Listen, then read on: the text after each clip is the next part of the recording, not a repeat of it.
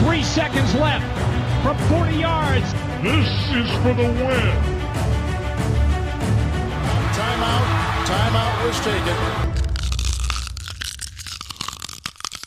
Hallo und herzlich willkommen zu einer neuen Folge Icing the Kicker, dem NFL-Podcast in Kooperation zwischen dem Kicker und der Footballerei. Heute in zehn Wochen knallt die NFL endlich wieder los. Wir sind beim Entgegenfiebern der neuen Saison, also quasi endlich in den Top 10 angekommen, aber bei uns geht es heute sogar um eine Top 5. Wir haben nämlich einen schönen Themenvorschlag aus unserer Community bekommen von André. Vielen Dank an dieser Stelle. Er hat vorgeschlagen, mal ein persönliches Power Ranking der NFL Head Coaches zu machen. Das ist eine gute Idee, finden wir. Das setzen wir gerne um. Es geht also mal nicht um ein Ranking äh, der Teams oder einzelner Spieler, sondern vielmehr um die Frage, welche Cheftrainer gehören unserer Meinung nach zu den besten ihrer Zunft in der NFL? Unserer Meinung nach. Das sind heute Detti aus der Footballerei. Moin, Detti. Hallo Kutsche. Wie ist das Wetter in Hamburg? Hier ist sauheiß, das kann ich dir sagen. Hier unten. Überragend. Hamburg gleich das Mallorca Deutschlands, sage ich an dieser Stelle. Wieder einmal. Aber wir können damit umgehen. Ein großes Fischsterben gibt's leider. Das ist ähm, nicht so schön. In Freising nicht so. Da geht's mit dem Fisch. Wie bekomme ich jetzt von Fisch die Klammer zu Schuan? Naja, irgendwie. Einfach so. Ich lasse es einfach so stehen. Schuan aus der Footballerei ist auch wieder dabei. Moin, Schuan.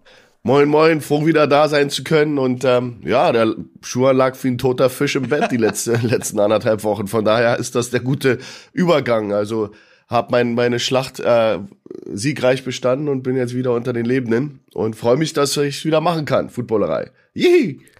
Wir freuen uns auch, Schuan, dass du wieder gesund bist, Corona genesen und heute am Start bist. Äh, wenn es um Coaches geht, darf deine Expertise als Headcoach von GFL-Team Berlin Adler natürlich nicht fehlen. Grille vom Kicker ist auch dabei. Moin, Grille.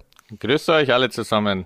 Ja, bei uns auch Wetter top, Luftfeuchtigkeit bei gefühlten 80 Prozent, Vorfreude auf die NFL natürlich bei 100. Sehr gut. Grille, ich würde sagen, ähm, erklär doch einmal kurz, wie ihr das heute strukturieren wollt. Du hattest da ja einen Vorschlag und dann hast du die große Ehre, auch zu entscheiden, wer denn anfängt mit seiner Top 5 heute. Also ich habe gedacht, wir gehen, also jeder hat ja seine fünf Top Head Coaches aufgeschrieben. Ich habe gedacht, wir fangen quasi dann drei um an. Jeder nennt eine fünf und wenn jemand anderes den gleichen Trainer an einer höheren Stelle hat, dann sagt er quasi kurz Stopp und wir reden dann an der Stelle, sagen wir mal, ich habe einen auf fünf, Schuhen auf zwei, der sagt dann Stopp und wenn wir dann in der Zweierrunde sind und Coach Schuhen ist dran, dann reden wir alle über seine zwei und meine fünf sozusagen. Genau. Und wer anfangen darf, ich würde natürlich sagen, wenn wir jetzt schon wieder den Coach dabei haben, dann gerne auch hier lassen wir, denke ich, gerne dem Coach den Vortritt. Jawohl. Na gut, bei mir ist natürlich so, dass, dass ähm, meine Auswahl ist natürlich gereift über Jahrzehnte. Ja, bei mir ist natürlich so, dass ich kein, äh, kein, ich bin nicht jemand, der jetzt auf die kürzten, die letzten zwei, drei Jahre die Erfolge, da gibt's ja sehr, sehr gute junge Coaches, die, äh, die ja jetzt in der, äh, ähm, ja, kurzfristig sehr, sehr erfolgreich waren. Aber für mich ist wichtiger als Coach, dass ähm, dass der Body of Work, was hat dieser Mann über die letzten Jahre, was ist äh, erreicht? Und da, das ist eher so mein Ansatz bei der Sache, weil äh, nur mal ein Super Bowl gewinnen ist, heißt nicht gleich, dass du ein super, super äh, Trainer bist für die nächsten 10, 15 Jahre. Also da gab es ja sehr viele Flash in the Pants, die immer kamen und wieder gegangen sind. Und man muss auch immer, immer beachten, dass es ja meistens nicht nur der Coach ist, sondern das Front Office, die GMs, alle diese Leute kommen natürlich dazu. Du musst auch eine gute, äh, äh, ein gutes Umfeld haben. Für mich zum Beispiel, äh, und da sind vielleicht ein paar Namen, die euch überraschen, aber für mich äh, meine Nummer fünf, du möchtest, dass ich von hinten anfange, genau. ist für mich, ist für mich äh, John Harbour von den Ravens, der über die letzten gefühlt 100 Jahre da ein, äh, ein aber auch in Zusammenarbeit mit äh, mit ähm, Ozzy Newsome, der war lange lange Personnel äh, Player Personnel bei denen, die da einen ganz soliden Job machen und eigentlich seit äh, auch einen Super Bowl gewinnen konnten und eben äh, mit einem über äh, ein äh, Winning Percentage von 600 609, also das ist äh, ist schon eine eine solide Organisation und für mich einer der besten Head Coaches in der NFL Auch im Moment. Also auch äh, äh, wie competitive die Mannschaft ist. Äh, und John Harbour als ehemaliger Special Teams Koordinator ist auch einer der wenigen, die das dann geschafft haben, umzusetzen, äh, als Head Coach äh, und das ganze Paket zu leiten. Aber die Harbours sind gute Coaches, das wissen wir, die ganze Familie. Und äh, John Harbour ist jemand, der bei den Ravens solid abliefert und äh, bei mir die Nummer fünf ist. Äh, finde ich gut, finde ich gut. Also Flash in the Pan mäßig bin ich später ganz vorne mit dabei, Coach. da, da wirst du nur den Kopf schütteln bei mir, aber ich genau den Ansatz finde ich halt interessant. Gehst du jetzt diese, machst du diese Body of Work, sagst du, ich schaue mir die letzten 10, 20 Jahre teilweise an. Ähm, auch ich habe da von den fünf zumindest drei dabei, die wirklich jetzt schon lange gezeigt haben, dass sie da an die Spitze gehören. John Harbour habe ich auch äh, in die Top 5, bei mir ist er auf vier was ich bei John Harbour, weil für mich war die Frage Mike Tomlin oder John Harbour. Die beiden haben fast gleichzeitig in der gleichen Division angefangen, ähm, haben beide einen Super Bowl Ring ähm, und haben beide sehr wenig Seasons verloren sozusagen. Also äh, Tomlin hat ja gar keine Losing Season in seiner ganzen Karriere in Pittsburgh und Harbour hatte zwei in 14 Jahren. Aber in beiden Jahren hat sich jeweils der Starting Quarterback relativ lange verletzt. So, also das muss man, glaube ich, schon mit dazu zählen, wenn man, wenn man das, das betrachtet, ähm, auch diese Losing Seasons, die Harbour hatte. Ansonsten hat er eigentlich immer Erfolg gehabt und was ich bei Harbour am besten finde, ähm, wenn man den, das über den langen Zeitraum betrachtet, für mich ist er so der, das, der klassische CEO. Also er weiß genau, er kommt von den Special Teams, also er hatte nie vorher koordiniert oder ähnliches, war Defensive Backs Coach, glaube ich, auch noch bei den Eagles und hat es dann aber geschafft, zum Beispiel in dieser Super Bowl-Saison mit Joe Flacco, äh, überhaupt, dass Joe Flacco so ne, solche Playoffs spielt, da gehört der Head Coach dazu und hat halt in diesem Jahr zum Beispiel Jim Caldwell während der Saison zum Offensive Coordinator gemacht. Also so Entscheidungen getroffen, die man als Geschäftsführer und nicht zwingend als Head Coach ähm, dann macht und da die Verantwortung übernimmt und meistens richtig liegt. Und dann das Zweite, was ich so geil finde bei, bei John Harbour, dieser Übergang von Joe Flacco, also ich glaube, die personifizierte Salzsäule in der Offense als Quarterback, zu Lamar Jackson. Also so die, die, die Spektren könnten nicht weit weiter voneinander entfernt sein und das hinzukriegen und mit beiden Quarterback-Typen so viel Erfolg zu haben, das ist schon, schon aller Ehren wert. Dazu haben natürlich, wie du schon sagst, haben die, haben die Ravens immer gut gedraftet. Das kommt dazu. Da war er nicht zwingend allein verantwortlich, aber ähm, ich finde, es gibt wenig Argumente gegen John Harbour über die Jahre. Also ich kann kurz dazu sagen, ich habe ihn nicht in meinen Top 5, aber ich habe ihn hier aufgeschrieben als Honorable Mention quasi. da freut eben er aus sich, den da Punkten, eben aus den Punkten, die ihr gesagt habt. Ich habe noch aufgeschrieben, dass er quasi ein absoluter Special Teams Experte auch ist. Das hat er lang bei den Eagles davor gemacht. Das passt dann zu dem, was Daddy auch sagt. Der hat irgendwie das ganze Verständnis. Also der kann das ganze Repertoire abdecken, was er eben mit den Quarterbacks am besten zeigt. Von Joe Flacco jetzt zu Jackson und ich habe auch noch, er ist total anpassungsfähig, auch auswärts zum Beispiel. Er hat zum Beispiel den Rekord aufgestellt von acht Road Playoff Wins. Also er kann sich da total, egal wer der Gegner kommt, egal wo sein Team hin muss, der kann sich da total drauf einstellen und weiß quasi, welche Waffen in seinem Team vorhanden sind, um dann den jeweiligen Gegner zu schlagen. Deswegen habe ich ihn hier jetzt nicht in meinen Top 5, aber natürlich einer das ist ja hier irgendwie heute das Thema der Sendung, dass quasi das nicht in Stein gemeißelt ist, was wir alle als unsere Top 5 haben, sondern du kannst da ganz, ganz viele reinnehmen, weil jeder hat da seine Qualitäten natürlich. Das ist ja das Schöne, das ist eine Überraschung, äh, auch für uns. Also niemand von euch hat sich vorher in die Karten schauen lassen. Deswegen Grille, hau doch mal deine Top 5 raus. Also bei mir ich könnte ihn natürlich als Fanherz auch auf eins machen, aber ich habe auf meiner fünf den Packers Head Coach Matt LeFleur. Ich weiß nicht, ob ihn einer von euch noch hat.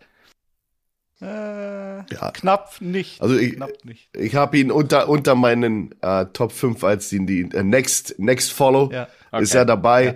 Aber das hat, hat nichts mit ihm als Coach zu tun. Der ist ein äh, grandioser Coach. Hat natürlich auch das Glück, dass er den besten Quarterback im, im Football hat im Moment und dass er natürlich da auf äh, äh, Rosen gebettet diesen Job übernommen hat. Aber er ist natürlich sicher jemand, der auch diese Kontroverse mit dem Mann, äh, mit Aaron Rodgers natürlich auch super gehandelt hat. Das war ja, hätte ja auch vollkommen nach hinten losgehen können bin ich ganz bei dir. Ist sicherlich jemand, ich mag den auch. Der ist so von der Art mein Typ, der, der so No-Nonsense sagt, wie es ist und äh, ist auch in den Interviews straight.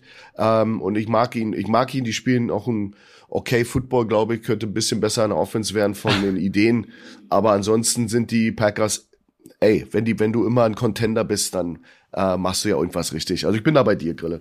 Also ich kann kurz mal ausholen, ganz kurz. Er ist natürlich mit seinen 42 Jahren auch einer dieser jungen Leute, da kommen ja heute noch auch ein paar. Dann hat er, finde ich, als er damals für Mike McCarthy übernommen hat, da gab es ja eben die Kontroversen McCarthy, Rogers, die sollen sich nicht mehr so gut verstanden haben. Da war irgendwie auch Ärger im Lockerroom, irgendwie was man vernommen hat. Das hat Matt LaFleur top gehandelt, also die witzeln auch immer zusammen miteinander. Man merkt, finde ich, aus der Entfernung, dass Rogers und LaFleur irgendwie so richtig, sind auch fast gleich alt, also sind in ähnlichem Spektrum unterwegs, sich total super verstehen. Und ich finde eben, wenn man die letzten Jahre unter McCarthy anschaut, dann war die Offense der Packers eben alleine nur noch Rogers. Also der musste so viele Spiele alleine gewinnen. Das war teilweise echt schwierig. Du hast immer Angst gehabt, okay, wenn der sich verletzt, dann ist alles an die Wand gefahren. Und Matt LaFleur hat es da eben zusammen mit Nathaniel Hackett, der jetzt weg ist und Head Coach der Denver Broncos ist, ähm, geschafft, da einfach Rogers in Verbindung mit einem geilen Laufspiel da hast du natürlich auch mit AJ Dillon und Aaron Jones zwei Waffen, haben wir ja in den letzten Folgen schon immer mal besprochen. Aber das hat er, finde ich, top aufgebaut, dazu eine Defense etabliert mit seinen Co-Trainern, die in den letzten Jahren ja sich wirklich von auch ganz schwach Hosenwelt zu extrem safe. Du weißt auch, hey, die Defense kann heute auch mal das Spiel gewinnen. Also da finde ich, hat er die Packers schon richtig auf Kurs gebracht und hat, das muss man auch sagen, einen NFL-Rekord aufgestellt. 13 Siege in jeder der letzten drei Jahre. Das gab es noch nie. Also mindestens 13 Siege. Äh, gewinnt fast äh, ja 39 von 49 Regular Season Spielen gewonnen. Das sind fast 80 Prozent. Das sind krasse Zahlen. Das einzige, was natürlich, warum ich ihn jetzt auch auf der 5 habe, in den Playoffs, ist natürlich sieht zwing anders aus. Nur zwei Siege, drei Niederlagen, zweimal das NFC-Finale verloren gegen 49ers und Bucks und Brady. Und letztes Jahr, ja, daheim das Divisional gegen die 49ers. Haben wir ja alle noch gut in Erinnerung, denke ich. Deswegen landet er bei mir auf der 5. Ja, fühl dich, fühl dich an dieser Stelle ganz doll in den Arm genommen. danke, nochmal. danke nochmal, danke. Gruß an André ja, man, man, soll, vom Kicker. Man, man sollte, man sollte noch mal erwähnen, dass er, dass er von den allen relevanten Coaches, die jetzt, also relevant über, vom, die überhaupt im Picture sind, jetzt subjektiv bei mir, aber das sind ja wahrscheinlich für uns alle dieselben, als hat er mit fast 79,6 Prozent gewonnener Spiele, ist er der Beste. Natürlich hast du ein Body of Work von einem Andy Reid oder andere Leute, die natürlich viel, viel länger arbeiten. Der ist, der ist zum Beispiel bei, äh, wo ist der Andy Reid? Der ist bei 63 Prozent. Natürlich ist das nicht fair, weil der weniger weniger Zeit hatte, aber er ist trotzdem eine absolute Maschine äh, äh, beim Sammeln von Siegen. Also da, da, das hat, da ist schon was dahinter. Also für mich auch die größte Stärke von Lafleur ist, was ich gerade bei Haber angesprochen habe, also dieses Entscheidungen zu treffen, die dann den Coaching-Staff äh, angehen. Und da hat er es halt geschafft. Zum einen diese Defense, wir haben vor ein paar Wochen drüber gesprochen, für mich Kandidat für die beste Defense in der ganzen Liga mittlerweile, ähm, abzugraden, indem er halt auch den Defensive Coordinator austauscht. Also er hat Mike Patton sozusagen übernommen. Äh, jetzt ist Joe Barry am Zug. Da waren auch einige skeptisch letztes Jahr. Der kam ja von den Rams noch nie in vergleichbarer Position gearbeitet. Ich glaube, Linebacker-Coach war da und ähm, es hat funktioniert. Und äh, Dom Capers, das der Stolle aus der Footballerei hat jahrelang gefordert, dass Tom Capers entlassen wird. Also diese Defensive Coordinator Position war immer so ein bisschen ähm, die Schwachstelle in Green Bay und ist halt jetzt eine Stärke geworden. Und von dem her, wenn sie es schaffen, dass Davante Adams kompensiert wird, und das ist ein großes Fragezeichen, das sehen alle Packers-Fans gleich.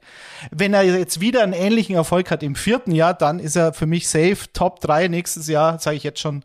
Und äh, ich entschuldige mich. Für mich ist er auf jeden Fall der meist unterschätzte Head Coach in der Liga momentan. Ja, unheimlich wichtig war, dass er auch den Special Teams Koordinator ausgetauscht hat. Ja, das, das, das, war, war ja eher, das war ja eher so ein bisschen das Problem vor, vor anderthalb Jahren oder was immer das war. Das war eine Katastrophe. Aber du hast, ich gebe dir recht, er ist nicht scheu. Er macht Entscheidungen, musst du aber auch in der Position. Du kannst da jetzt nicht, äh, da werden beste Freunde ge, ge, ge, gecuttet und gefeuert in der NFL und ja, es ist eben ein Cutthroat Business und, und er ist als junger Mann da nicht scheu. Finde ich auch gut. Und ich habe als für alle Packers-Fans da draußen noch einen kleinen Fun-Fact, der aber vielleicht ein bisschen Hoffnung macht, weil Adams jetzt weg ist. Unter LaFleur gab es sieben Spiele, die die Packers ohne Devonta Adams bestreiten mussten und alle sieben haben wir gewonnen. Also, da schauen wir mal, ob es so weitergeht. Ja, und Rogers, glaube ich, 10 von 11, oder? In seiner Karriere ohne Davante. Ja. Hast du genau. vorher eigentlich Hosenwild gesagt? Als Adjektiv? Ich habe vorhin Hosenwild. Hosenwild, ja, genau. Das ist stark, weil wir haben Vogelwild in Oberbayern. Ich weiß nicht, wie man in Berlin und Hamburg sagt, aber ähm, es kommt aufs Gleiche. Ja, Vo Vo also Vogelwild kenne ich auch. Ich kann, ich kann dir auch gar nicht sagen, ob es das wirklich gibt. Mein Opa hat es nur immer gesagt, so quasi unordentliche Wäsche und so weiter. Und deswegen habe ich mir immer Hosenwild abgespeichert. Hosenwild. Muss ich mal merken. Also Stark. Hosenwild gibt's in Hamburg auch nicht. Gestern in einem Podcast habe ich das Wort, das kannte ich auch nicht, äh, gelernt, Inselwissen. Das finde ich auch ganz gut. Also wenn du in einem speziellen Gebiet äh, wirklich tief drin bist, dann besitzt du Inselwissen. Ja, und, Was ich mich ja. frage, wenn wir kurz bei der deutschen Sprache bleiben, bei Lafleur muss ich immer an Soufflöse denken. Also er ähm, sagt ja offenbar auch die richtigen Worte oder er haucht Aaron Rodgers die richtigen Worte ein. Gibt es die Soufflöse eigentlich auch männlich? Ist das dann der Souffleur?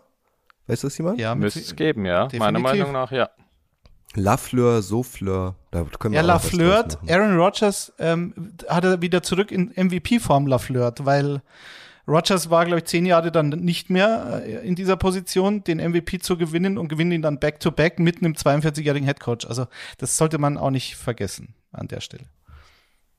Lafleur. Gut. Also wir haben gelernt, äh, bei den Packers geht's jetzt auch künftig in den Playoffs stetig bergauf, jetzt wo Devonta Adams nicht mehr da ist, der Spe Special Teams Koordinator ausgetauscht wurde. Grille ist auf dem Höhenflug, Detti ist dran mit seiner Top 5. Ja, ich habe jetzt an fünf. Das ist eigentlich auch schon wieder äh, Blasphemie, dass ich nur auf fünf habe, aber ich habe äh, Schuhe anschaut. Bill Belichick von den Patriots. 70 Jahre alt, äh, war vier Jahre Head Coach von den Browns, das hat man schon wieder vergessen, hat zweimal als Defensive Coordinator mit bei den Giants den Super Bowl gewonnen, hat in seiner Head Coaching Karriere 290 Siege, 143 Niederlagen und in den Playoffs 31 Siege bei 13 Niederlagen. Also gerade diese Playoff Bilanz ist sensationell. Und in 22 Jahren äh, in New England äh, hat er sie in neun Super Bowls geführt und sechs gewonnen. So, das reicht eigentlich schon. Da ist äh, der, der ist auf ewig auf Platz eins. Also ich meine, Belichick ist der Goat. Fertig, fertig aus. Ich wollte gerade sagen, Daddy, wir sind bei den Top 5, nicht bei der ich Top weiß, 1 Ich weiß, ich habe, warum habe ich ihn jetzt auf 5? Also es war wirklich, ich fand es wirklich schwer jetzt für die Sendung, dass wie wie rankt man das Ganze? Und ich ich habe wie gesagt, ich habe mich dann schon ein bisschen von der aktuellen Situation treiben lassen und und sogar bei meinen Top 2, um es gleich vorwegzunehmen, habe ich mich ähm, auf meinen Super Bowl-Tipp schon mal festgelegt für die kommende Saison. Das sind die beiden Head Coaches. Aber Belichick hat halt in den letzten beiden Jahren 17 Siege und 16 Niederlagen. Und die kamen halt, als Brady weg war. Und es war immer die Debatte, wer profitiert von wem oder wer ist verantwortlich. Es ist sowieso keiner von beiden alleine, das ist klar. Aber Brady geht halt weg und gewinnt dann mit Tampa in der ersten Saison Super Bowl und sagen wir mal so, hatte letztes Jahr ein Spiel in den Playoffs gegen die Rams, gegen den Super Bowl-Sieger, den späteren, dass sie fast noch gewonnen hätten mit einer Aufholjagd. Also Brady hat's gut vertragen, nicht mehr Patriot zu sein, äh, Belichick jetzt nicht so. So, und das ist der Grund, warum ich ihn nur auf fünf hab. Ähm, ich will sehen, was passiert, wenn Josh McDaniels, der für mich immer der Hauptverantwortliche für die Offense war, in all den Jahren äh, unter Belichick, äh, weil Belichick eben aus der Defense kommt. Er, er war ein DC und, und hat jetzt bei den Patriots ähm, auch in den letzten beiden Jahren eine super Defense gehabt. Da war es egal, dass Brady weg ist. Da ist nichts zusammengebrochen, was das gesamte Team betrifft. Aber die Offense hat sich natürlich verändert und jetzt gehen sie halt in eine Saison mit einem Offensive Coordinator, der eventuell Joe Judge heißt. Und ich bin gespannt, weil ich nicht glaube, dass Belichick da so viel Einfluss auf diese Offense nimmt. Das kann vielleicht äh, Schuhan besser beurteilen, wie er das einschätzt. Die Rolle von Belichick in diesem, in diesem Coaching-Staff. Aber ähm, eigentlich müsstest du ihn immer auf eins haben. Ich habe ihn jetzt an fünf. Das steht zur Debatte, ganz klar.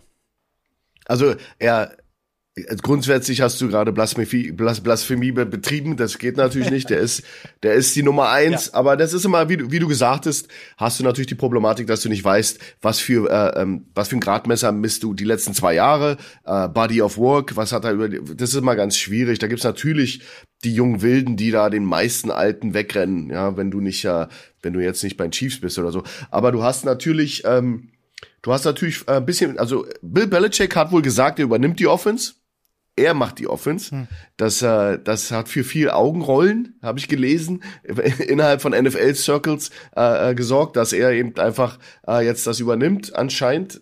Kann natürlich auch so eine trotzige Aussage gewesen sein. Ähm, das, das wird sicherlich sehr interessant zu sehen sein. Aber natürlich äh, war sein, sein, sein Erfolg getragen von Tom Brady, aber vice versa. Also für mich ist das, das, ähm, das ist ja auch nichts anderes bei einem Sean McVay, der jetzt da seinen Jungen gefunden hat. Oder bei, ähm, ja, warum ist ein Zach Taylor im Super Bowl? Das ist ja nicht, weil Zach Taylor davor abgeräumt hat beim Bengals als Head Coach und da wahnsinnig gute Ergebnisse hatte die Jahre davor, sondern da der hat einfach der hat einfach Burrow, ja, John, das ist einfach so. Und ähm, Belichick aber als über die Dauer, die er es gemacht hat, die Länge der Zeit, dass er auch dann mehr als nur gewonnen hat, sondern auch den Patriots Way, dass die haben eine Kultur etabliert bei sich, die ja, die ja auch dann teilweise gesucht wird bei anderen Vereinen, ja, bei anderen Clubs, wenn da die Leute aus seinem Tree neue Jobs kriegen, dann reden sie ja mal darüber. Jetzt machen sie es wie den, bei den Patriots. Also ich glaube, dass es viel, viel geht, sehr viel tiefer bei ihm.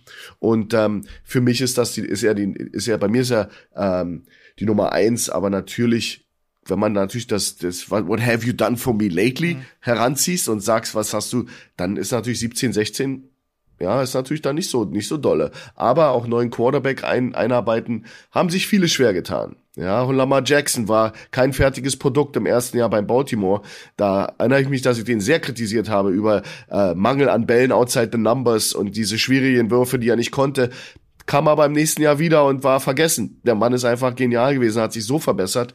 Also wie gesagt, gibt, da muss man vielleicht ein bisschen mehr Zeit geben. Aber Belichick ist natürlich der Don. Bill Belichick bei Detti an 5, bei Schuhan an 1. Rankings, wisst ihr genauso wie wir, sind immer besonders diskutabel. Grille, an welcher Position hast du ihn und ähm, wie, wie hast du dieses Ranking eigentlich gemessen? Also bist du nur ähm, über den sportlichen Wert, über die sportlichen Erfolge gegangen oder um jetzt bei Bill Belichick zu bleiben, ähm, hast du auch ähm, das Maßband angesetzt, seit über zwei Jahrzehnten Gesamtverantwortlicher, hält den ganzen Laden am Laufen. Also ich habe ihn bei mir nicht in den Top 5, aber weil ich eben, du sag, sagst es ja, ich habe es eher die, die letzten Jahre eben gesehen und da haben wir ja die Punkte gerade schon genannt. Wenn du jetzt natürlich ein Ranking machst, der erfolgreichsten, der besten, die die meisten Roots in der NFL geschlagen haben, also die so fest verwurzelt mit der Liga sind und für immer Teil der Geschichte bleiben werden, dann ist natürlich Belichick natürlich mit die Eins oder da ganz oben zu nennen. Ich habe ihn jetzt einfach rausgelassen aus den Gründen der letzten zwei Jahre, was mir halt so die letzten zwei, drei, vier, fünf Jahre so am meisten aufgefallen ist. Und natürlich Belichick kannst du, hätte ich auch auf eins nehmen können und hätte da genügend Argumente gefunden. Wir haben noch nicht genannt, dass er ein wahnsinniger Draft-Experte ist, der irgendwie undrafted Agents oder ganz tiefe Rundenpicks. Tom Brady ist das beste Beispiel äh, in seiner ganzen über 20-jährigen Geschichte da gepickt hat und zu absoluten Stars geformt hat. Also das ist natürlich, da findest Argumente ohne Ende. Ich habe jetzt eben die letzten zwei Jahre hauptsächlich gewertet, sagen wir mal. Man kann natürlich auch sagen, als Josh McDaniels damals schon mal weg war und äh, Head Coach bei den Broncos versucht hat, da war er auch eine Zeit lang weg. Das waren auch eher schwächere Patriots-Jahre. Da waren sogar Belichick und Brady noch da. Das war auch, ja, ein bisschen schwierig gesehen damals von den Patriots-Fans. Aber damit will ich Belichick nicht schlecht reden. Ich habe ihn jetzt einfach da auch als Honorable Mention quasi erwähnt. Aber der kann gut und gerne an jeder Stelle ansonsten stehen. Und wir haben es ja gut verteilt. Coach Schuhan hat ihn ja auf eins. Damit er nicht beleidigt ist. auch Blasphemie. Olle, Olle Bellycheck an fünf und gar nicht drin, Grille. Also da sind wir auf euer Feedback gespannt. An dieser Stelle sei schon mal gesagt, ähm, sobald dieser Podcast raus ist, wollen wir natürlich auch die Top 5 der drei Jungs äh, als Grafik aufbereiten und auf unseren Social Media Kanälen ähm, verbreiten. Ähm, da könnt ihr dann euren Senf auch dazugeben und ein bisschen für Olle Bill kämpfen, finde ich an dieser Stelle. So, wer möchte weitermachen? Top 4 hatten wir, irgendjemand hatte schon Habo an Top 4, ja, das heißt, ich. eine Top 4 ist schon weg, richtig? Meine ist schon weg. Ich würde sagen, Schuhan macht weiter mit seiner Number 4. Meine Number 4 ist äh, äh, Mike Tomlin von den Pittsburgh Steelers. Ähm, über 64% Gewinnrate, ein Super Bowl gewonnen mit, äh, mit äh, Robocop als Quarterback die letzten Jahre hat er da wirklich ähm, sich, sich super gemacht. Äh, keine Losing Season in 15 Jahren bei den Pittsburgh Steelers. Äh, äh, äh, das Gleichnis von Stabilität. Ähm, jemand, der auch die schwierigen Jungs relativ lange handeln kann, wie Antonio Brown und andere Leute, die da, die da waren, die sich um ihn scharen. Ähm, die jungen, talentierten Spieler mögen ihn sehr. Ähm, ist ein absoluter Player-Coach und macht es eben auch schon sehr lange sehr, sehr, sehr erfolgreich. Und ich war immer wieder überrascht, wie er in den toughen Zeiten trotzdem immer noch mal einen Sieg raus, rausgeleiert hat, um dann noch in die Playoffs zu kommen oder, oder auf jeden Fall nicht eine Losing Season zu haben. Das war ein, zwei Mal ganz, ganz knapp, aber er hat es immer wieder geschafft und ich mag den als Typen einfach. Das ist ein straight in your face Typ. Ich mag seine Interviews, die auch immer relativ kurz angebunden sind und straight und er sagt, wie es ist. Und ich, ich mag so eine, so eine Leute, die einfach auch nicht immer alles verblümen müssen und sondern sagen einfach, wie es ist. Und das ist im Football wichtig, dass die Leute ehrlich sind. Und er ist so einer, ähm, steht für gute Defense, ähm, sind im der Steel Town. Der Typ passt da richtig rein, war selber auch ein Defender als Spieler und jemand, der, äh, ich glaube, aus dem Tony Dungy Tree kam. Ähm, also jemand, der auch wirklich ähm, ja seinen Weg hochgemacht hat und nie enttäuscht hat. Also der ist jemand, die sind immer on the map egal wie die Quarterback-Situation war oder wie auch immer, was da an Problematiken waren. Steelers hast du auf der Liste. Ich mag die übrigens sowieso, die Steelers. Also, ich hatte es vorhin kurz erwähnt, für mich war die Frage äh, entweder John Harbour oder Mike Tomlin. Wie gesagt, beide für mich sehr vergleichbar und ähnlich lange in, ihr, in ihrer Franchise schon aktiv in der gleichen Division, wie gesagt. Und für mich macht halt den Unterschied, dass ich sage, okay, Tomlin war in seinem zweiten Jahr, glaube ich, im Super Bowl hat ihn gewonnen gegen Arizona. Äh, Santonio Holmes in der Ecke der Endzone, wir werden es nicht vergessen. und dann zwei Jahre später haben sie gegen die Packers auch knapp verloren, weil sie halt im dieser Final Drive wurde halt dann gestoppt, da hätten sie auch gewinnen können. Aber seitdem und es geht halt einher mit diesem Decline von von Big Ben, das muss man halt einfach so sehen. Und Harbour hat eben für mich, wie ich es vorhin gesagt habe, die richtigen Schlüsse gezogen, teilweise sogar in der Saison den, den, den OC ausgetauscht. Und für mich hat Tomlin, um ihn in meinen Top 5 zu haben, jetzt die letzten Jahre bei Big Ben zu lange zugesehen. Weil du ja, wenn du keine einzige Saison, äh, einen, einen Losing Record hast und ähm, neun Seasons, äh, zehn oder mehr Siege hast, seit ähm, Tomlin bei den Steelers Head Coach ist, dann finde ich, musst du früher reagieren. Du musst sagen, okay, es war ja mindestens seit drei Jahren klar, dass Big Ben limitiert ist. Und wenn du das zulässt, vielleicht aus Loyalität oder aus einer Hoffnung raus, okay, ähm, vielleicht kommt er wieder zurück, der Arm, was halt relativ unwahrscheinlich schien für alle Außenstehenden, aber er hat halt an ihn geglaubt, was ja auch okay ist, finde ich. Aber deswegen ist er für mich im Vergleich zu Harbour, der dann schneller und konsequentere Entscheidungen getroffen hat, in meinen Augen, da nicht in den Top 5. Das ist der einzige Grund. Also ich kann auf jeden Fall sagen, Coach, wir waren uns bei Belichick nicht einig, aber ich habe Mike Tomlin auch auf der 4, also da sind wir auf einer Wellenlänge unterwegs. Und bei mir ist es auch so, ich mag die Steelers, ich mag auch schon immer diesen AFC North Football, das habe ich schon mal nach der Super Bowl Sendung, glaube ich, gesagt. Das ist einfach immer eine der härtesten Divisions, gerade diese direkten Duelle, das ist beinharter Football und den lebt Mike Tomlin da einfach total aus. Natürlich mit Harbour bei den Baltimore Ravens, die stehen auch beide schon immer für krass gute Defenses. Die hat er auch in den letzten Jahren ja immer auch aufgestellt, trotz Robocop, Rufflesberger, fand ich ein gutes Bild von Coach. Das war wirklich die letzten Jahre auch schlimm anzuschauen, aber ich fand es dann trotzdem faszinierend. Da waren so viele Spiele dabei, wo du dir gedacht hast, das kannst heute gar nicht gewinnen, weil Big Ben steht da wieder und kriegt nichts raus, kann sich nicht bewegen, kann seinen Arm nicht mehr bewegen. Und dann haben sie es trotzdem irgendwie geschafft, das Spiel zu gewinnen. Und das ist, denke ich, ein großer Verdienst von Mike Tomlin. Deswegen ist der schon immer, seit er seinen Super Bowl damals gewonnen hat, bis heute, auch wenn es in den letzten Jahren eben nicht mehr ganz weit gereicht hat, aber eben no losing season. Und ja, 64 äh, Prozent seiner Spiele gewonnen. Und er ist der in diesem Jahr erst der 20. Das muss man sich auch mal vorstellen, der 20. Head Coach geworden, der 150 Siege vorzuweisen hat. Also da sieht man mal, das ist äh, ein ganz kleiner, illustrer Kreis und da gehört er eben dazu und deswegen läuft er bei mir auch auf der 4 ein. Da würde mich an dieser Stelle mal interessieren, äh, Schuan, um bei Mike Tomlin zu bleiben, der in einem Verein sehr viel Erfolg hatte, sicherlich aber ja auch mal Angebote der Konkurrenz hatte. Warum ist der so lange da? Ist das einfach so ein absolutes Commitment? Identifiziert er sich zu 5000 Prozent mit den Steelers? Wie, wie beurteilst du das? Weil in der heutigen Zeit in allen Sportarten wird der Trainer ja alle Jubeljahre eigentlich gewechselt.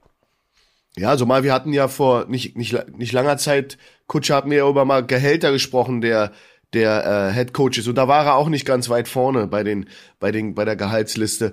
Ähm, ich glaube, was es, was eine Rolle spielt, ist erstmal Steel Town. Es ist eine ähm, his, historic Franchise. Ähm, es wird sicherlich irgendjemand mit dem Scheck äh, wackeln, aber der hat Millionen verdient bis jetzt. Ich glaube, wenn das nicht seine Priorität ist, Geld scheffeln, sondern seine Legacy, seine, seine Erbschaft, die er hinterlässt, ähm, dann bist du bei den Steelers natürlich an einer super Adresse, weil die haben, der ist der dritte Headcoach, den diese Franchise hatte, oder vierte. Ich weiß gar nicht, wie viele Coaches da als Headcoach angestellt waren, aber Nummer vier, glaube ich, in der Geschichte der Steelers. Das heißt, wenn du dir da mal andere Vereine anschaust, wie Dallas oder so, mein, mein Lieblingsteam, wo dann die Leute sich die Klinke in die Hand geben, jährlich teilweise, dann hast du eine Jobstabilität, die unheimlich viel wert ist in der NFL. Du hast ein Ownership, was dir Zeit gibt. Du hast ein Ownership, was an dich glaubt. Du hast da äh, die äh, die Roonies gelten nicht als sehr sprunghaft in ihren Entscheidungsfindungen gerade was Coaches betrifft. Und ähm, da finde ich, da hat er ein gutes Zuhause gefunden und in der schnelllebigen NFL sind ja die Entscheidungsfindung oder das Hiring and Firing bei den Steelers ist ja in Slow Motion und das ist sehr, sehr viel wert, wenn du äh, lange in der NFL bleiben willst. Ich glaube, das spielt eine große Rolle. Vielleicht hat er auch eine coole, ein cooles Haus in Pittsburgh irgendwo und ähm, ja, sein Freundeskreis ist da. Ich bin mir nicht ganz sicher, wo er her ist, ob er aus der Gegend ist, ähm, aber am Ende des Tages hat er, ich glaube, Jobstabilität und Ownership, dass es ein alteingesessenes Ownership ist, was ein Track Record hat von ähm, großen, langen Atem haben, das ist tierisch viel wert in der NFL und ich glaube, das ist einer der Gründe. Ähm, da eine kurze Zwischenfrage an dich. Du warst ja jahrelang ähm, in, als Berliner in, in Tirol, erfolgreicher Headcoach der Raiders. Was war für dich dann der Grund, so lange zu bleiben? Weil ihr hattet ja immer Erfolg. Du bist ja einer oder vielleicht sogar der erfolgreichste Coach in Europa über diese Zeit. Ähm, war das dann jetzt mal das finanzielle unabhängig davon? Es gab auch noch keine, in Anführungszeichen, Konkurrenzliga, die da durch Europa ähm, grassiert. Damals, da gab es die österreichische, die deutsche, das waren, glaube ich, schon die Aushängeschilder in Europa. Aber du hattest ja sicherlich Angebote aus Deutschland, näher an die Heimat. Was war für dich und deine Familie der Grund, so lange äh, in Tirol zu bleiben, in Innsbruck? War das auch das Ownership und die, wie, die, wie, diese, wie, die, wie dieser Verein oder die Franchise geführt worden ist? Absolut. Also du hast natürlich, du suchst natürlich gerade in einem, in einem äh, Feld in Europa, wo es nicht so viele richtig top geführte Vereine gibt, da suchst du dir natürlich den Diamanten raus. Und ich hatte das Glück, dass ich bei dem Diamanten gelandet bin. Und das hat eine Riesenrolle gespielt. Natürlich stimmt auch finanziell alles. Und das, äh, das geht ja teilweise einher. Wenn die gut organisiert sind, gutes Management da ist, dann wirst du dir als Trainer überlegen, wie schnell du wechselst. Also das, das, deswegen rede ich da aus eigener Erfahrung ähm, das machst du dir nicht leicht. Da spielen dann Rolle wie äh, eine Rolle spielt dann eben auch, bist du satt. Hätte äh, Mike Tomlin, wenn der, wenn der jetzt schon drei Super Bowls gewonnen hätte oder vier, wer weiß, ob er dann nicht doch irgendein Angebot annehmen würde. Aber er hat natürlich auch das Gefühl des Unfinished Business. Das hatte ich zum Beispiel nicht. Wir hatten ja alles gewonnen, was zu gewinnen gibt. Und dann schaust du schon mal woanders hin. Auch wenn die Job Security und die Organisation sehr, sehr stabil ist, schaust du, ob du woanders was umsetzen kannst. Da ist der aber nicht der Tomlin. Ich glaube, der möchte noch mal gerne den Super Bowl gewinnen und den neuen Quarterback heranführen und die Franchise ins uh, gelobte Land führen. Ich habe gerade mal nachgeguckt, äh, Mike Tomlin kommt gebürtig aus Virginia, ist jetzt nicht so weit weg von Pennsylvania, aber, aber es ist nicht sein, sein Heimatstaat. Top 3. Wir sind äh, dabei, Bronze zu vergeben. Wenn ich äh, aufmerksam genug war, ist von keinem von euch bisher der dritte Platz gefallen. Wer möchte anfangen? Also ich traue mich nicht, weil ich habe wieder so eine potenzielle Nummer eins.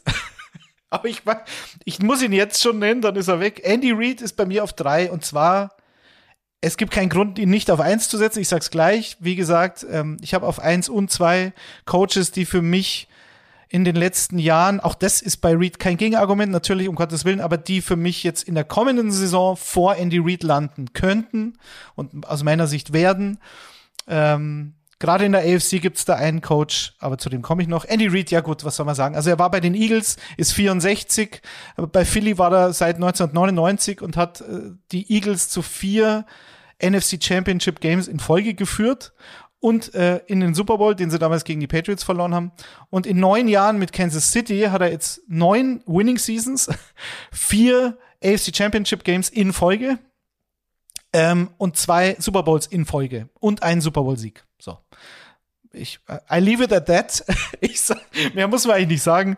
Äh, ich bin skeptisch, was die kommende Saison betrifft. Wie gesagt, der einzige Grund, warum ich ihn äh, so weit hinten auf drei habe. Weil Tyreek Hill ist weg. Ich habe äh, letztes Jahr in den Playoffs, ich verstehe es immer noch nicht, vielleicht hat Schuh eine Erklärung, wie man dieses Spiel gegen die Bengals nach einer klaren Führung und einem Gameplan, der dermaßen funktioniert hat in der ersten Halbzeit, in der zweiten Halbzeit so verschenken kann. Natürlich haben die Bengals umgestellt und die Bengals haben gerade defensiv Dinge völlig anders gemacht als in der ersten Halbzeit, sind sehr, sehr ähm, auf Coverage gegangen und nicht mehr auf den Pass Rush. Aber da hatten die Chiefs halt so gar keine Antwort und für mich ist immer noch Reed das äh, Offensive Mastermind bei den Chiefs, nicht zwingend Bienemy. Bienemy hat da natürlich eine Rolle seit Jahren natürlich, äh, die nicht zu unterschätzen ist. Aber auch das war ein Grund, dass ich sage, okay, das Spiel gegen Cincinnati darfst du nicht verlieren. Vor allem zu Hause im AFC Championship Game nach so einer ersten Halbzeit. So, ich habe aber nicht wirklich Argumente gegen ihn. Deswegen könnt ihr beide gerne übernehmen und äh, ihn, ihn loben, was, was er auch verdient. Natürlich. Ja, im Football ist es eben manchmal so, dass du, du hast ja komplett, ich hatte das gerade erlebt jetzt vor zwei, drei Wochen bei einem meiner Spiele, dass du sehr hoch führst, alles richtig machst in der ersten Hälfte und dann lässt du den Gegner nochmal rankommen. Das ist, das ist wie so eine Lawine. Du, du, du musst dann ja, am Ende schaffst du es auf deinem Zahnfleisch, das Spiel über die Runden zu bringen und lebst von dem, von dem äh, Bonus, den, den Punkten, die du in der ersten Hälfte gemacht hast. Das hat eben Andy Reid nicht geschafft, da waren nicht genug, nicht genug Punkte auf dem Board. Und manch, das, wir sagen mal, one of those days. Also das ist eben einfach so. Und das, da kannst du da, da zuschauen, an der Seitlinie stehen und es ist wie eine Lawine und es ist nicht zu stoppen. Das, warum das so ist und wieso man das das äh, äh, nicht, verme nicht vermeiden kann manchmal. Das sind für mich psychologische Dinge. Teilweise machen Teams gar nichts anderes. Sie exekuten einfach besser.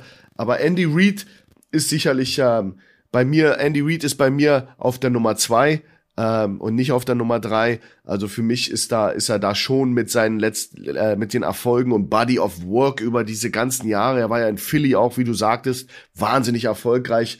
Ähm, ist jemand, der 63, über 63 Prozent Sieger ein, einfährt, äh, hat einen Super Bowl, äh, ist bei den Chiefs natürlich auch jemand, der der ähm, auch so ein bisschen so eine neue mit Mahomes und Hill hat er fast schon ein bisschen dem Football verändert. Also er hat ja angefangen, also die Offense, die die da schmeißen, ist ja auch sehr unique und einzigartig, was sie da, was sie da machen. Er ist ja auch jemand, der den jungen Mann Mahomes teilweise diese off off uh, off uh, Balance Würfe machen lässt, der nicht so ein so ein Stickler für Technik ist, sondern den Mann spielen lässt, der ja einen Baseball-Background hat und anders operated mit seinem Arm.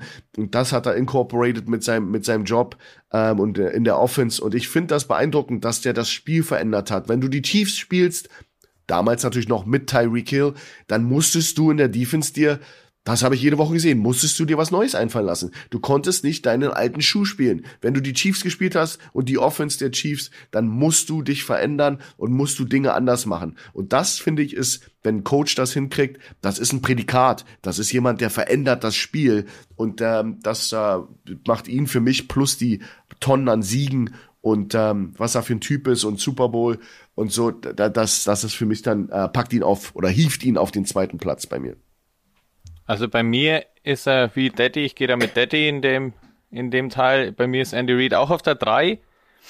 Warum, jetzt bei mir natürlich die Frage, warum tue ich Belichick nicht rein und Andy Reid schon rein? Bei mir sind es dann auch die letzten Jahre trotzdem und sein, das hat Coach gerade schon angedeutet, sein einfach uniques Offense-Spiel, seine mutigen Play-Calls. Ich meine, wie viele Spiele wurden entschieden als er dann eben bei Vierter und äh, von mir aus auch Vierter und Sieben kurz vor Schluss das halt ausspielen lässt und das dann aber auch schafft, oft mit äh, Mahomes Tyreek Hill äh, Connection. Das fand ich halt einfach, das war immer, du wusstest, jeder, bei, bei jedem anderen Spiel weißt du, okay, die Gegner, die panten dann nochmal und wollen so über die Zeit bringen, aber Andy Reid, dem war alles zuzutrauen und der zieht es auch durch und steht halt eben für absolut ansehnlichen Offense-Football mit seinen 64 Jahren ist er eigentlich einer von der alten Schule und wenn man Belichick manchmal natürlich kann man schon eher das Kalkül, eher das äh, taktisch versierte vorhalten, was eben nicht immer allzu spektakulär anzusehen war. Und Andy Reid hat da eben natürlich auch mit Mahomes äh, den krassen Offensiv-Football da geprägt. Und das natürlich mit Mahomes, wo man auch sagen muss, gute Entscheidung auch damals, als er gedraftet wurde, hat mir erstmal Alex Smith vorgesetzt weiterhin, um ihn äh, locker heranzuführen, auch wenn er ihn gut und gern schon hätte spielen lassen können. Und das finde ich einfach im heutigen Football auch eine gute Entscheidung, da ihn erstmal hier hinten brennen zu lassen und dann eben aufs Feld zu schicken. Und seitdem sind die Chiefs ja krass marschiert. Ja. ja wir brauchen, wir, Entschuldigung, Kutsche. Nee, bitte, bitte, bitte. Äh, Corona-Genesene haben immer vor. Alte Männer haben den vor. Na, wir brauchen ja meine Nummer drei noch. Ich wollte nur sicherstellen, dass wir die nicht vergessen. Weil ich habe ja gesagt, Andy Reid ist Nummer zwei bei mir. Jetzt dränge ich mich doch vor, weil ich möchte noch kurz was zu Andy Reid sagen. Es passt gerade so gut. Die, die, Chance muss ich nutzen. Ein Buchtipp gibt's nämlich noch für euch. Äh, wer mehr über Andy Reid zum Beispiel erfahren will, der erste, der für zwei Teams äh, 100 Siege eingefahren hat, ihr habt es gesagt, für die Eagles und äh, für die Chiefs, ist natürlich auch ein Förderer äh, von Patrick Mahomes. Auch dieser Name ist schon öfter gefallen. Und da gibt's ein neues Buch, das erscheint am 6. September. Das habe ich zusammen mit Daniel Jensen ebenfalls aus der Footballerei geschrieben. Patrick Mahomes, die unglaubliche Geschichte des NFL-Superstars. Da geht es nämlich, da nehmen wir euch mit äh, auf äh, in eine Lebensgeschichte von Patrick Mahomes. Ähm, wie ist er eigentlich aufgewachsen? Was hat er am, an der Highschool gerissen? Was hat er am College gerissen? Wie tickt er privat? Was steckt hinter seinem Mega-Vertrag und so weiter? Und da kommt natürlich auch viel von Andy Reid äh, drin vor. Wenn ihr Bock habt auf eine Football-Lebensgeschichte aus der NFL, ähm, mit exklusiven Einblicken von Weggefährten seid ihr herzlich eingeladen, äh, da mal reinzuschauen. Wie gesagt, erscheint äh, im stationären Buchhandel am 6. September, ist aber jetzt schon vorbestellbar, zum Beispiel auf Amazon. Deine Top 3 kommt jetzt, Schuan. Und dann bist du auch schon durch, glaube ich, ne? Du müsstest dann schon abgehakt sein. Dann müsste ich abge abgehakt sein, genau. Dann wisst ihr, kennt ihr meine Geheimnisse. Aber du, äh, sag mal, Kutsche, kommt äh, Jackson Mahomes vor in dem Buch? Natürlich. Alright. Jackson Mahomes findet Brittany ist natürlich auch dabei okay. und sein überragender äh, Berater, sein Agent, äh, der ist mein persönlicher Favorite, äh, Lee Steinberg, mhm. ähm, ist auch dabei. Also okay, es sind äh, sehr viele bunte Lebensgeschichten da drin. Okay, das wird auf alle Fälle für mich äh, ein Buch, was ich aber nur mit Widmung kaufe. Also das, äh, das brauche ich auf alle Fälle von Kutsche eine Widmung drin. Aber absolut empf äh, zu empfehlen und äh, so, so detailliert und wie du da hinterher bist und recherchierst. Ich glaube, das wird ein richtig gutes Ding. Meine Nummer drei ist auch mein Lieblingscoach in der NFL, äh, jemand, den ich äh, sehr, sehr schätze und das ist Pete Carroll. Pete Carroll ist, äh, ist für mich der die Nummer drei in meiner Liste. Das hat wieder viel mit Body of Work zu tun hatte mit Russell Wilson natürlich auch einen Supermann, der jetzt in, in Denver ist und ähm, ja, einen Super Bowl gewonnen, war in einem anderen, den er ähm, kontrovers verloren hat, ähm, war ja seit 2010 bei den Seahawks. Ich glaube, da wird solide gearbeitet. Sie haben natürlich ähm, ähm, in, den, in, den, in der ja, in der letzten Zeit so ein bisschen gestruggelt, aber das ähm, hatte eben auch viele andere Faktoren, die dabei kamen, von außen hereingetragene Unruhe über den Quarterback, andere Dinge. Aber die, die konstante und auch eigentlich immer ein vollkommen sympathischer Typ in den Wogen der NFL ist Pete Carroll. Der ist einfach eigentlich, eigentlich Pistol Pete. Der ist der, der da ist, sein Ding macht. Ähm, ich bin großer Fan von ihm geworden, als er noch im College Football war. Übrigens einer der wenigen College Coaches, die sehr erfolgreich in der NFL waren. Wir erinnern uns, da war einer hat ja gerade sein sein ähm, sein ähm, Stuhl wieder freigemacht in Jacksonville, der da glorreich gescheitert ist. Ähm, Pete Carroll ist ein Beispiel dafür, dass du es auch schaffen kannst, als sehr sehr ultra erfolgreicher College Coach in der NFL, dass du das auch schaffen kannst. Der war 2000 bis 2009 bei USC, uh, University of Southern Carolina, äh, California. Und der, da hat er die National Championship gewonnen, da hat er äh, ja Siege en masse äh, abgegrast nicht ganz unkontrovers. Äh, ich erinnere an Reggie Bush und seine Situation mit der mit dem ähm, Mama hat plötzlich ein Haus und einen großen Chevy vor der Tür. Aber das ist ein anderes Thema. Die werden sowieso, die werden sowieso alle bezahlt. Ja, das kostet ihn aber 14, 14 Sieger und die National Championship.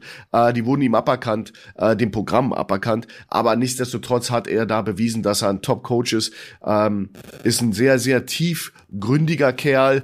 Ähm, man hat ihn oft auch bei USC gesehen dass er da eben abends noch mal raus auf die Straße ist, mit den mit den Troubled Kids, Kids sich beschäftigt hat, ähm, soll ein ein zwei drei Telefonnummern von den von den Big Shots der Crips und der Bloods im Handy gehabt haben, falls es äh, Probleme gab, dann konnten die sich also das USC musst du wissen ist in in äh, äh in LA in, in im, im im Problembezirk. Das ist nicht UCLA die im, bei Hollywood draußen irgendwo in, in den in den Bergen sind sondern das ist Downtown äh, das heißt, du hast, sobald du aus der Tür trittst, äh, äh, bist du im, in Gangland und da hat er sich eben wirklich auch eingebracht in die Community.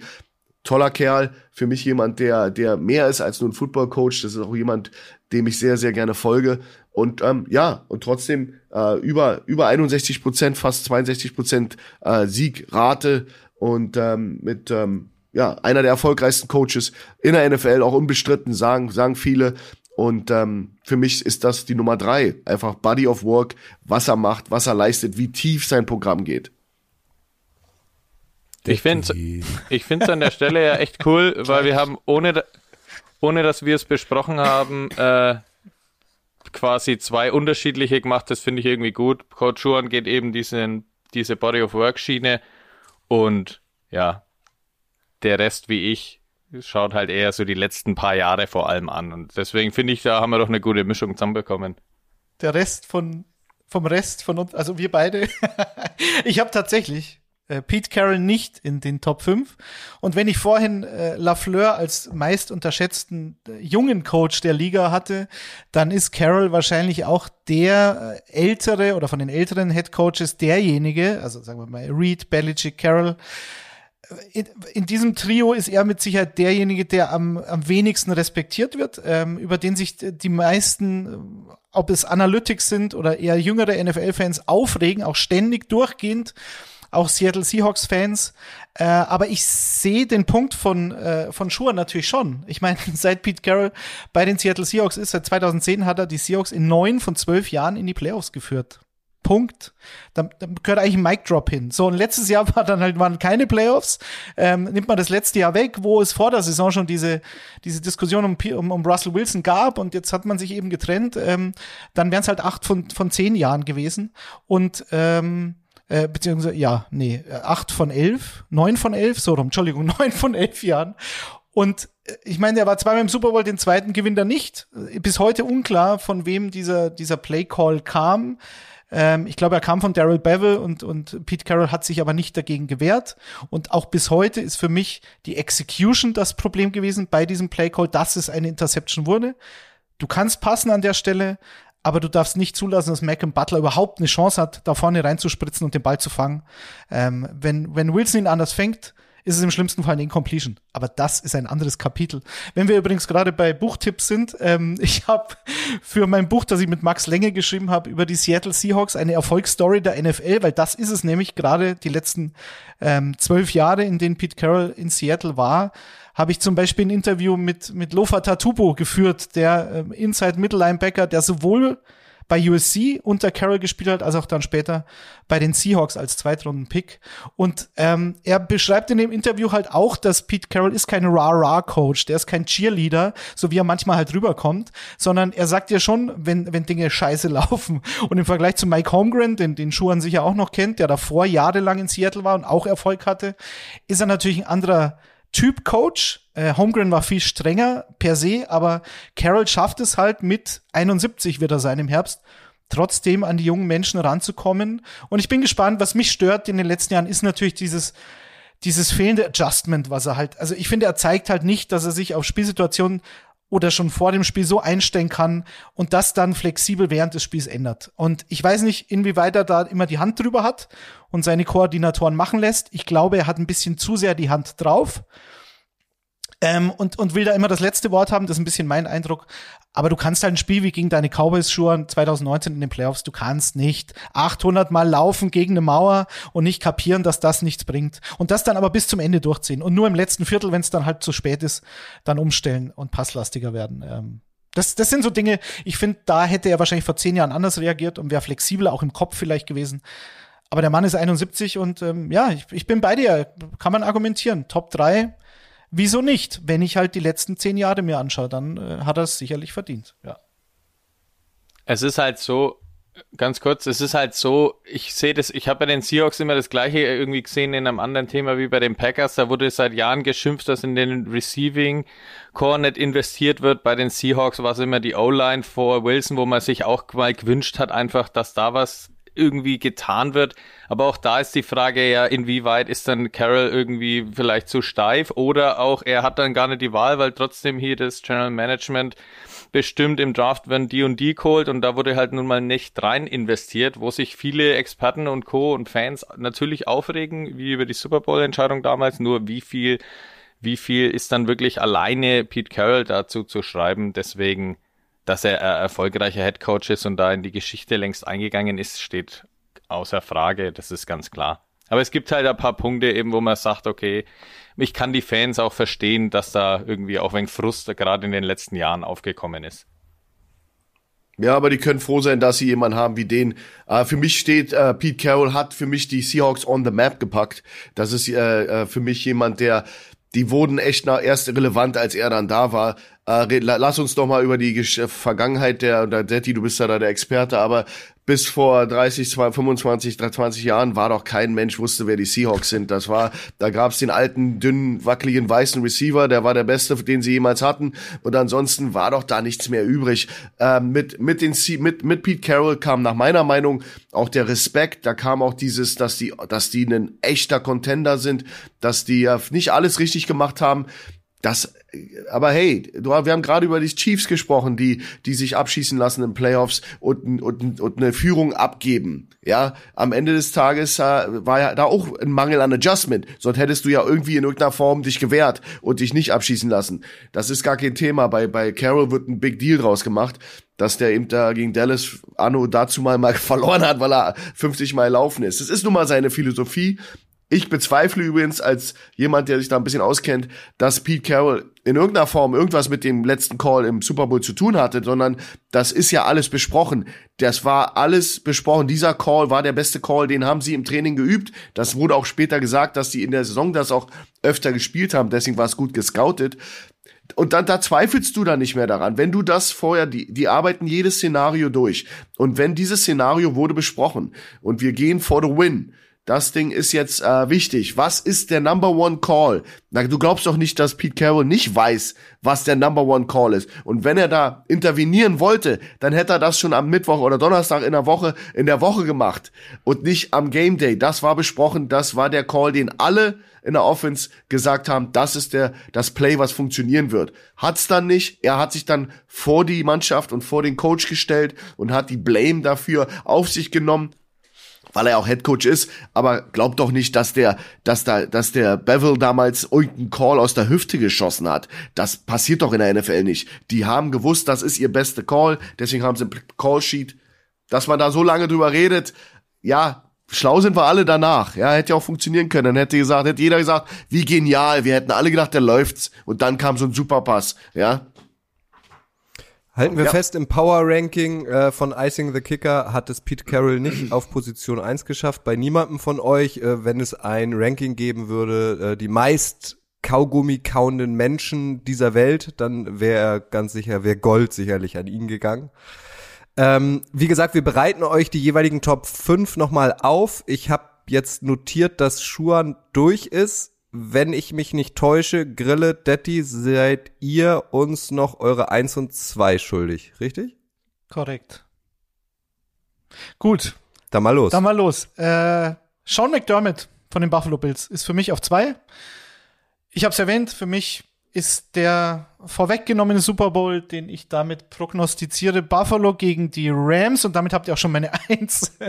ähm, Sean McDermott vielleicht kurz war in Philadelphia Defensive Coordinator, da haben sie sich dann getrennt, vielleicht ein bisschen zu früh, dann war er bei den Carolina Panthers Defensive Coordinator, dort sehr erfolgreich. Das war diese diese äh, ähm, Cam Cham Newton äh, MVP Saison, als sie in den Super Bowl eingezogen sind. So, und hat halt 2017 dann die Bills übernommen, ist gleich im ersten Jahr, also eine Franchise, die auch, wenn wir von Franchises reden, die am Boden lagen, Schuhen, waren es die Bills ja genauso. Ähm, da hat man halt äh, 25 Jahre äh, davon gesprochen, als sie äh, viermal im Super Bowl standen und keinen gewonnen haben. Aber danach war halt nichts mehr so. Und dann halt kommt Sean McDermott, ist jetzt 48, zählt also auch noch zu den jungen Coaches und krempelt diese Franchise halt komplett um. Und letztes Jahr hat er meines Erachtens nichts falsch gemacht, auch in den Playoffs nicht. Natürlich, ähm, ohne Tredavious White, ohne deinen besten Cornerback gegen diesen Buzzsaw, diese Chiefs Offense, dass du da halt so viele Punkte kassierst und dann sein unfassbares Spiel verlierst nach Verlängerung, da mache ich dem Headcoach keinen Vorwurf. Tut mir leid, das sollen wir alle froh sein, dass wir so ein Spiel gesehen haben.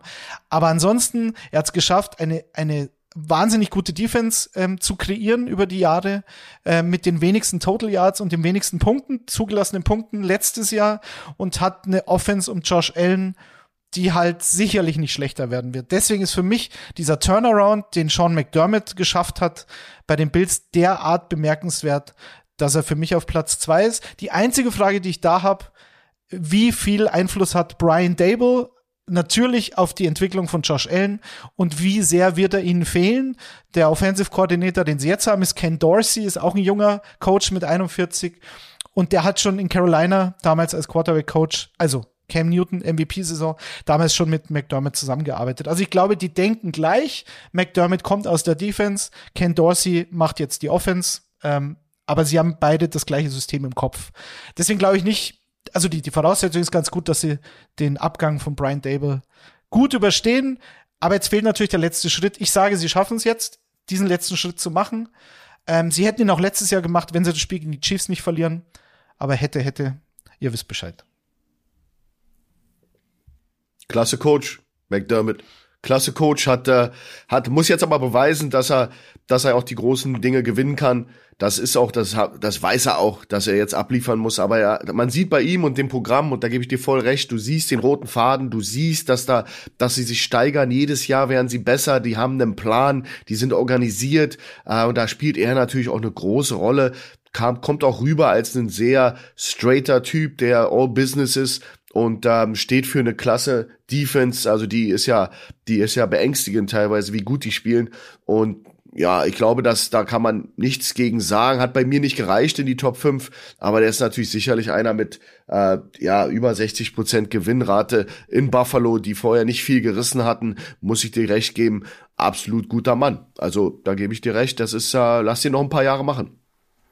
Also äh, kann ich auch nur unterstreichen, was ihr beiden davor gesagt habt. McDermott hat die Buffalo Bills umgedreht, gehört für mich in die gleiche Riege irgendwie wie Mike Frabel, der die Tennessee Titans umgedreht hat und auch wieder auf Kurs gebracht hat, aber da fehlt noch der nächste Schritt, auch wenn sie letztes Jahr ganz knapp davor waren und echt spektakulären Football spielen und es einfach Fun macht anzuschauen, wenn man das vergleicht mit früher hier Buffalo Bills natürlich in der Patriots Division immer untergegangen. Das war irgendwie so, ja, ein Franchise am Boden und McDermott hat es total schnell aufgerichtet. Man sieht ständig Steigerungen. Das macht Spaß dazu zu schauen. Deswegen, da ist eine glorreiche Zukunft einfach prophezeit. Aber die muss er halt dann noch auch abliefern. Wen hast du denn an zwei? Du. Bei mir an der zwei ist der diesjährige Super Bowl-Sieger Sean McVay. Wen überrascht dass da, dass der Name heute auch noch auftaucht? Ja, weil da ist ganz klar, man hat so viel im Kopf, was man über ihn erzählen kann. Er ist ein absolutes Mastermind. Man kennt ja diese Videos, wenn er irgendwie von Spielzügen von vor Jahren berichten soll und noch alles im Kopf hat. Also irgendwie ein, keine Ahnung, der hat einen Computer in seinem Hirn, so muss das fast sagen.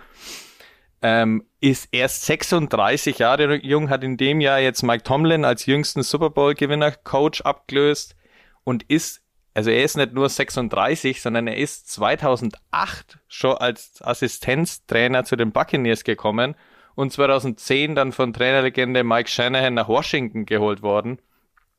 Äh, Mike Shanahan hat damals gesagt, ich kann euch kurz ein Zitat droppen, er stellte Fragen, die Leute in seinem Alter normalerweise nicht stellen. Er wollte für alles den Grund wissen. Das finde ich fast perfekt zusammen, was der Typ denkt, wie er Football lebt, wie er das auch seiner Mannschaft verkauft, wie die Spieler auch über ihn reden. Er soll total den Lockerroom für sich haben. Jeder hört ihm gern zu. Er gibt auch selbst Fehler zu. Also der kommt total gut an und das muss man ja sich mal vorstellen. Der hat einen absoluten Starhaufen zusammen. Das kann man auch auf der anderen Seite kritisieren. Es gibt vielleicht andere Head Coaches, die weniger Spielermaterial zur Verfügung bekommen als McVay. Der wird ja quasi dem werden ja auf dem Silbertablett jedes Jahr neue Topstars serviert. Das macht es natürlich vielleicht in manchen Punkten leichter, aber man muss es dann auch erst schaffen, mit 36 Jahren dann so eine Startruppe, wie jetzt letztes Jahr die Rams auch waren, zum Super Bowl zu führen. Weil dann kennt man ja die Geschichten, dann tanzen die Stars einem auf der Nase rum und McVay zeigt da einfach, hey, ich bin am Ende auch der Boss. Und es nimmt ihm auch jeder ab, jeder hört ihm zu, jeder glaubt das, was er sagt und jeder befolgt es. Und das ist schon die krasseste, finde ich, Errungenschaft, die man ihm zuschreiben kann. Wie du sagst, mit 36. Ne? Also das ist ja dieses Argument, um kurz äh, den Fußballvergleich zu zielen, schafft es Nagelsmann in dem Alter mit äh, diesen Weltstars in so einem Riesenverein mit dieser medialen Aufmerksamkeit das Ganze zu managen und zu handeln? Hm, die, die letzte Antwort steht, glaube ich, bei Nagelsmann noch aus. Aber McVay ähm, hat es beantwortet so. Und mit 36, mit Leuten wie OBJ und Jalen Ramsey und so weiter, so umzugehen, natürlich die kommen da hin und sagen, wir wollen einen Ring. Weil mit so viel Talent im Kader ordnen wir uns unter oder ordnen wir uns ein, besser ein als unter. So, und, ähm, und, und sind halt keine Diven. Diven sind wir erst dann, wenn es nicht läuft, so wie OBJ vielleicht bei den Browns ähm, es halt nicht funktioniert hat oder es mit seinem Quarterback nicht funktioniert hat. Aber er schafft es McVay, diese Charaktere unter, unter Kontrolle zu haben, ähm, zielgerichtet zum Super Bowl zu führen. Und Matthew Stafford, wo jeder, äh, bei dem jeder gesagt hat, er bekommt diese Ganzlinger-Mentalität nicht raus, die er halt in Detroit haben musste. Wenn du halt gefühlt in jedem Spiel äh, immer 20 Punkte aufholen musst, dann bist du ein Quarterback, der mehr Risiko geht. Und dann kommst du nach LA, hast eine super Defense, ähm, die unter McVay immer super war und ähm, die auch super war, als Brandon Staley gegangen ist, beispielsweise, der dann Head Coach von den Chargers wurde der auch so ein Runner-up, finde ich, über den können wir in ein paar Jahren reden. Der ist dann auch in den Top 5, bin ich mir relativ sicher. Aber McVay hat das geschafft und ähm, äh, Respekt, Hut ab. Äh, bei mir ist er auf der 1. Äh, also mehr, mehr kann ich sagen. Er hat einen Playoff-Record von 7 zu 3. Sieben Siege, drei Niederlagen. Viel besser geht's halt nicht. Wir, wir haben es vorhin ja auch, was ich noch sagen kann, wir haben es vorhin ja mit den Adjustments gehabt. Und es ist ja unfassbar, diese Statistik. 45 Mal, also 46 Mal sind die Rams unter Sean McVay zur Halbzeit in Führung gelegen. Und nur ein Spiel haben sie noch verloren. Das war in diesem Jahr, sie waren schon für die Playoffs qualifiziert gegen die 49ers, für die es noch ums Playoffs-Ticket ging.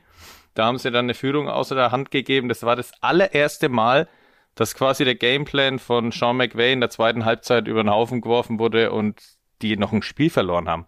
Das ist ja eine irre Statistik. Das sagt ja, okay, es ist eigentlich unmöglich, wenn wir nicht zur Pause gegen die Rams führen, dann haben wir das Spiel verkackt. Und das ist ja auch unglaublich. Und das Adjustment, was er selbst noch geschafft hat, was man ihm ja vorgeworfen hat, im 2019er Super Bowl gegen die Patriots und Brady haben sie ja 3 zu 13 verloren. Da wurde er total ausgecoacht von Belichick. Da hat man ihm vorgeworfen, okay, jetzt hat der alte Hase Belichick dem jungen McVay quasi gezeigt, wie der Hase läuft. Und jetzt, drei Jahre später, hat er selbst nach Rückstand gegen die Bengals den Super Bowl gerissen und damit ja jetzt mit 36, das muss man nur noch mal unterstreichen, ja gezeigt, okay, ich habe aus dem Fehler von damals, als ich total ausgecoacht wurde, gelernt und habe jetzt gezeigt, okay, ich bin auch der Coach, der ein Franchise zum Super Bowl führen kann. Du kommst ja aus dem Schwärmen gar nicht mehr raus, Grille, deswegen bin ich jetzt umso gespannter, wer deine Eins ist. Also du musst dich ja jetzt noch steigern. Ja, also ich hätte noch als Punkt für McVay gehabt, warum ich ihn jetzt nicht auf der Eins habe. Er ist halt natürlich, er hat manchmal ein bisschen diese arrogante Attitude, ob die jetzt stimmt oder nicht. Für mich wirkt es manchmal so, äh, jetzt ist er ein bisschen der Besserwisser und so weiter oder in Interviews und so und es kommt bei mir manchmal nicht ganz so grandios an, wie jetzt LaFleur zum Beispiel bei den Packers, der da, oder Mike Tomlin, der da mit seiner coolen Schnauze da immer die Interviews gibt und frei Schnauze raus ist dann wirkt McVay immer so ein bisschen durchdacht oder so, ich stehe ein bisschen eins drüber. Aber vielleicht ist es auch gar nicht so, vielleicht wirkt es nur auf mich so. Aber meine Eins ist quasi ein bisschen das Kryptonit von Sean McVay. Sean McVay hat gegen ihn einige Spiele schon verloren. Das ist Kyle Shanahan von den 49ers.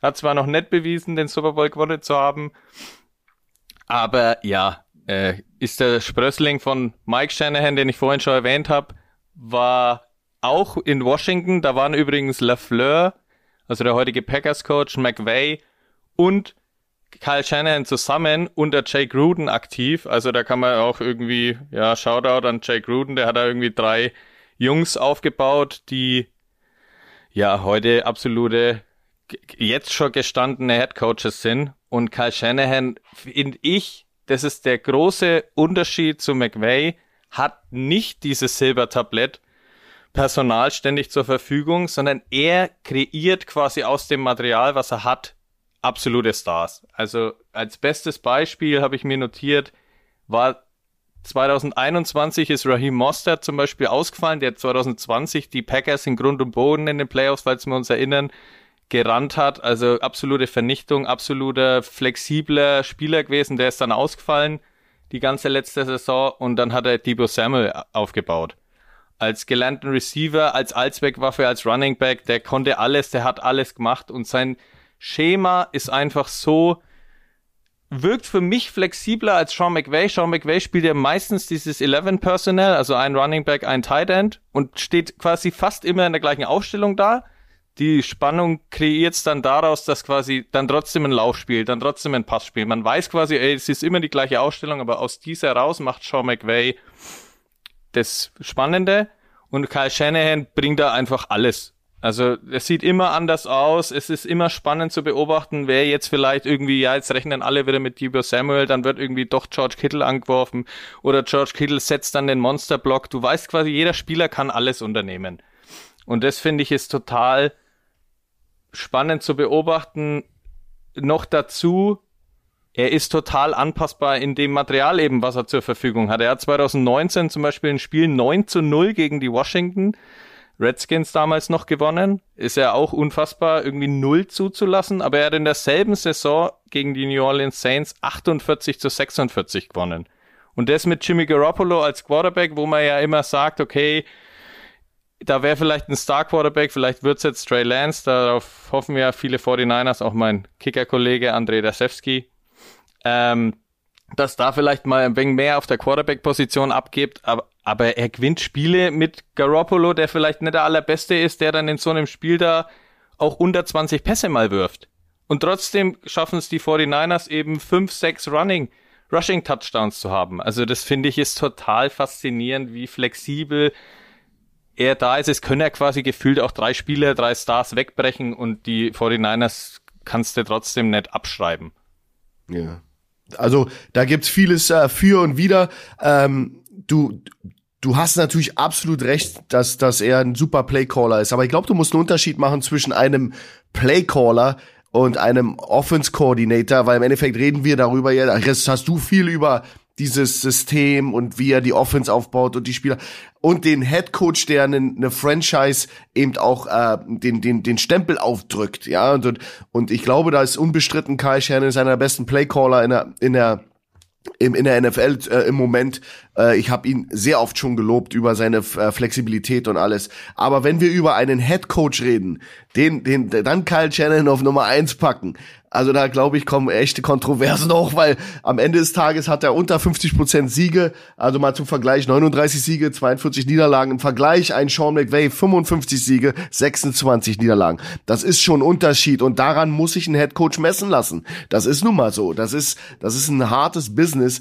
Und ähm, so gut er ist im Angriff und ich finde ihn einen tollen Offense-Koordinator, ähm, ist, ist, da fehlt noch was als, als dieses, ähm, Sean McVay ist ein super Communicator. Der ist jemand, der, wenn du mit dem Interviews siehst, der ist eben nerdy, der ist eben ein Freak. Ja, der ist ein echter Freak. Und der, und der hängt das auch raus. Deswegen ist das jemand, der, der würde dich immer niederreden, wenn du mit dem diskutierst, weil der einfach mehr Ahnung hat davon und einfach ein Roboter ist. Kyle Shannon ist ein ganz anderer Typ.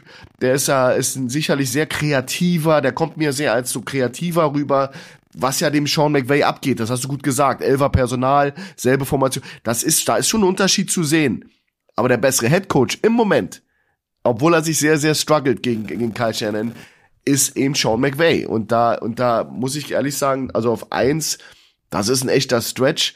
Ähm, bei mir ist er auch auf, auf unter ferner Lief. Ich habe natürlich unter meine Top 5 noch drei, vier Jungs. Da ist er bei. Also du, so weit weg bist du nicht, Grille, aber Nummer eins wäre er für mich auch, auch auch nicht, weil die Erfolge eben auch nicht da sind, wie bei anderen guten Leuten, die man sehen kann. Aber ist nur meine Meinung, subjektiv. Nur, also, Grille hat jetzt Kyle Shanahan an eins, ich habe Sean McVay an eins. Nur eine Statistik, die ich sensationell finde. Wenn Sean McVay in der kommenden Saison 16 Spiele verliert, stünde er bei 42 Niederlagen als Head Coach. Die hat Shanahan jetzt schon. Und wenn Mike Shanahan 16 Spiele gewinnen würde in der kommenden Saison und nur eine Niederlage hätte, dann stünde er bei 55 Siegen und die hat Sean McVay jetzt schon. Das heißt, selbst dann wäre Sean McVay, was den Rekord als Headcoach betrifft, immer noch ein Sieg vor. Ich habe mich vorher ja super verrechnet bei Pete Carroll. Aber ich glaube, es stimmt. Also das ist schon, schon sehr lustig, weil die beiden ja durchaus eine vergleichbare Zeit Headcoaches sind und beide Franchises übernommen haben, die am Boden lagen, sowohl die 49ers als auch die Rams. Ähm, Hashtag Jeff Fisher Von dem hat nämlich Sean McVay äh, das Team übernommen. Also von dem her. Äh, diskutabel, aber das ist ja schön. Ja, diskutabel soll es ja auch sein, ne? Man lebt ja hier, man will ja auch immer hier, also wir wollen unsere Community unterfüttern, die darf gerne diskutieren und ich lasse mich da natürlich auch gerne in Grund und Boden reden und dann schaue ich mal, was ich dann als Argument dagegen habe. Also das gehört ja irgendwie auch dazu. Deswegen ja. habe ich ja vorhin schon gesagt, wir haben ja eine schöne Mischung da heute und deswegen Reibepunkte gehören ja dazu, dann lebt das Ganze, dann kann man diskutieren, darum geht's ja auch. Um das nochmal hervorzuheben, der Vorschlag kam von euch aus der äh, Community. Danke nochmal dafür. Wenn ihr äh, weitere Themenvorschläge habt, dann kontaktiert uns gern über all mögliche Wege. Ihr könnt uns auch Leserbriefe per Post schreiben. Äh, auch die äh, werden wir lesen diese Diskussion, weil man ja auch unterschiedliche Maßstäbe ansetzen kann, äh, wird fortgeführt, wie gesagt, in den sozialen Medien. Da geht's in die Verlängerung und da könnt ihr äh, dann entweder die Auswahl von Detti, Grille und, und Schuhan kritisieren oder loben oder auch eure eigene Top 5 ähm, darunter ranken. Das war eine Folge, die mir ähm, sehr viel Spaß gemacht hat. Ich habe euch gerne äh, zugehört. Die nächste Ausgabe von Icing the Kicker gibt es in zwei Wochen, immer donnerstags. Ähm, das bedeutet, das ist dann der 14. Juli schon. Also dann ist es erst recht nicht mehr weit bis zur nächsten Saison. Apropos nächste Saison, äh, zum Kickoff. Der ist am 8. September. Ab dann äh, wird es Icing the Kicker auch wieder wöchentlich geben, jeden Donnerstag. Da schauen wir auf die spannendsten Duelle des kommenden Spieltags. Also falls ihr bisher noch nicht auf Abonnieren gedrückt habt, solltet ihr das jetzt tun, damit ihr dann zukünftig keine Ausgabe mehr von unserem NFL-Podcast in Kooperation zwischen dem Kicker und der Footballerei verpasst. Krille, Detti, Schuan, vielen Dank für eure Expertise und eure Zeit. Ebenfalls. Danke. Ebenfalls. Tschüss. Dankeschön. Jetzt so schüchtern plötzlich, ja? auf einmal. Gute, gute Besserung, Schuan. Weiterhin. Danke, danke. Gute Besserung, ja. Genau. Danke. Perfektes Stichwort. Ähm, danke fürs Zuhören und ihr wisst, das Wichtigste ist, bleibt gesund. Bis dahin. Ciao.